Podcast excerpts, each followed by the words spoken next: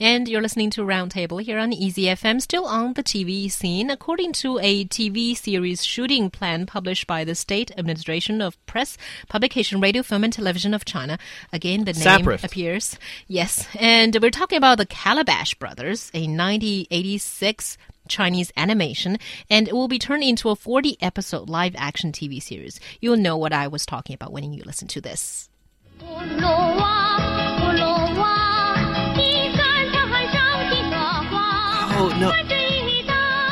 I, I I know I know this show. You, You know, know when, this yeah, when we were talking about it in the office, I was like, I have no idea what this is. But you know this. Listen, there's another one.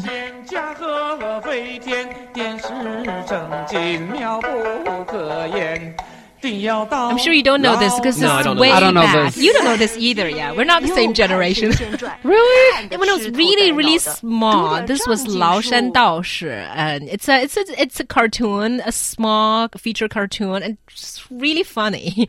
But I guess it's a little bit outdated now. But, but yeah, the Calabash Brothers. Now, now I know what it is because they still actually play that that uh, that cartoon on CCTV. Sometimes. Yeah, every yeah. now and then and on, B, on BTV as well. Yeah, every summer holiday, I guess yeah. something like that. no, it's just it's really random. I don't know. My, my, my daughter when she's watching TV, sometimes it'll come up. Yeah. So basically, uh, the production company, Shanxi Xiaohuoban Movie Company, says that it's going to plan to turn the animated uh, short film Magic Brush, which is Shenbi Ma Liang, and then The Sage of Mao, Mount Lao or Lao Shan Dao Shi, as well as the Calabash Brothers, into live action TV series. So do you think it is good news or, or should we be worrying about classic Chinese cartoons being ruined? I think it really depends on if they can pull it off.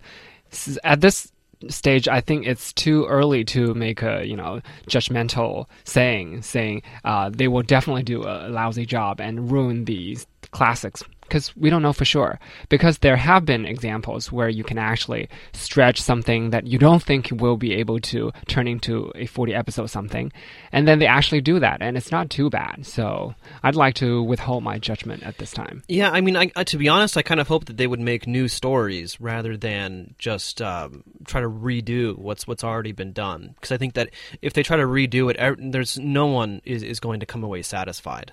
Um, because I think one of the one of the biggest problems um, for the production company in terms of uh, having a successful run is dealing with the nostalgia of the the people who were kids when this was playing. And and to be honest, I mean. I, I, I watched this cartoon and, and, and it's pretty bad, right? I- Well, no, no, no. Let, let me finish. I think I think it's pretty bad. All right. I mean, the the production quality is quite low, um, and it's just just kind of kind of a silly cartoon. Um, but for people who were kids when when this show was first broadcast, it doesn't really matter how good or, or bad it was. For them, it represents a certain time in their life. Um, and so if they were to redo it and try to tell the same stories, well, the people who have that sense of nostalgia, of course, they're going to hate it because now they're adults and they want to, you know, keep those, you know, memories intact. Yeah, I have to agree with that. I mean, especially on the part, if you look at this, you know, uh, the uh, older version of Cash uh, Calabash Brothers.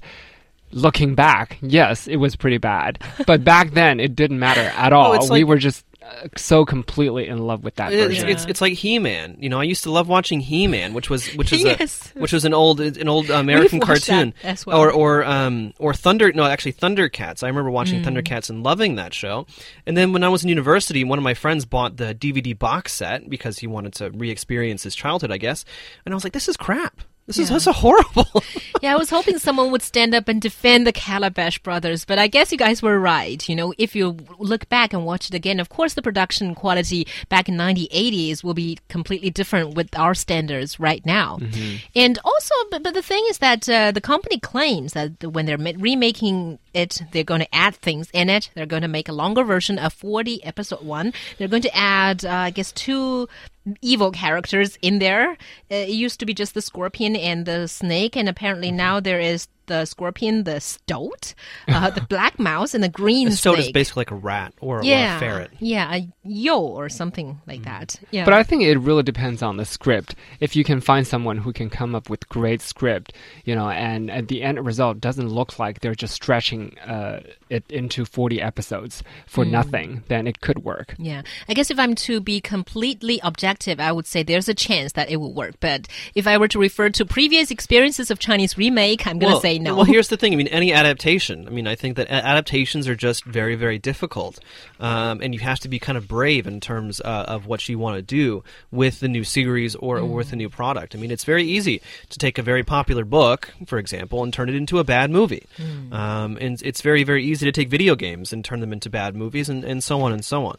Just, uh, I mean, it's just it, it really depends on on how they approach it.